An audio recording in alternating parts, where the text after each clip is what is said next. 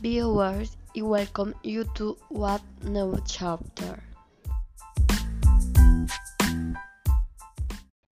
You still do not know the typical dishes of the Orinoquia region.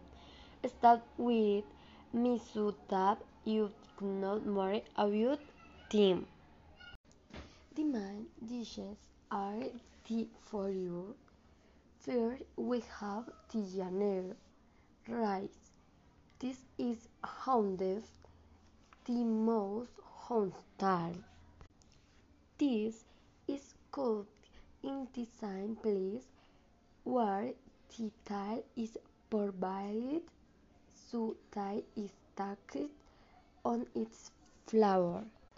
Its flower is one of the most appetizing in art and its structure is quite moist.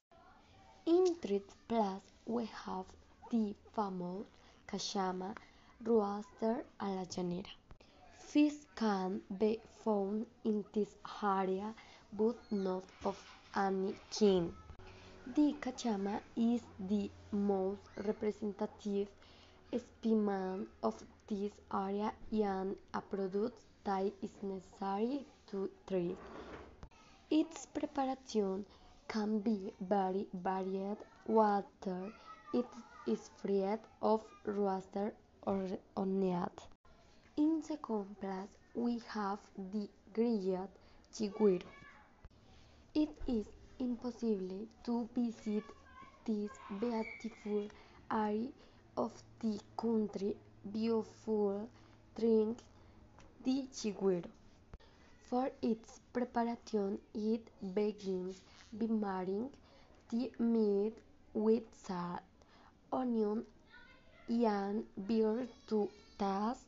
For its complement the yuca and banana are perfect to serve this great dish. In fourth place is the meat to the beach. These dishes are characterized by curious manners.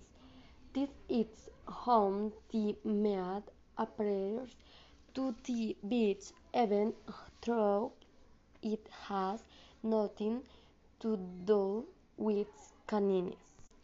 The dish is characterized by containing the balances made of the steer that can be baked or roasted with its some leather. The preparation of this meat is very short and takes longer than the other recipes. In the last place we have the stick to pig. This is one of the easiest to make consists of an attractive combination of stewed beans and chicharrón scrambled with rice.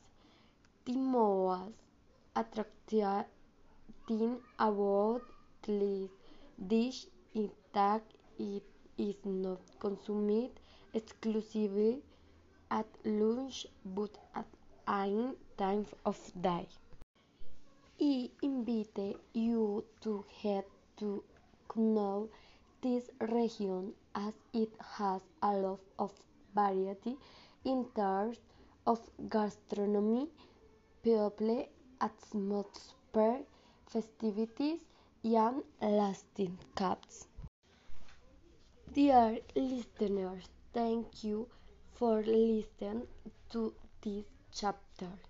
It was a pleasure to have shared this topic with you and I hope it will serve you well. And welcome again. Thank you.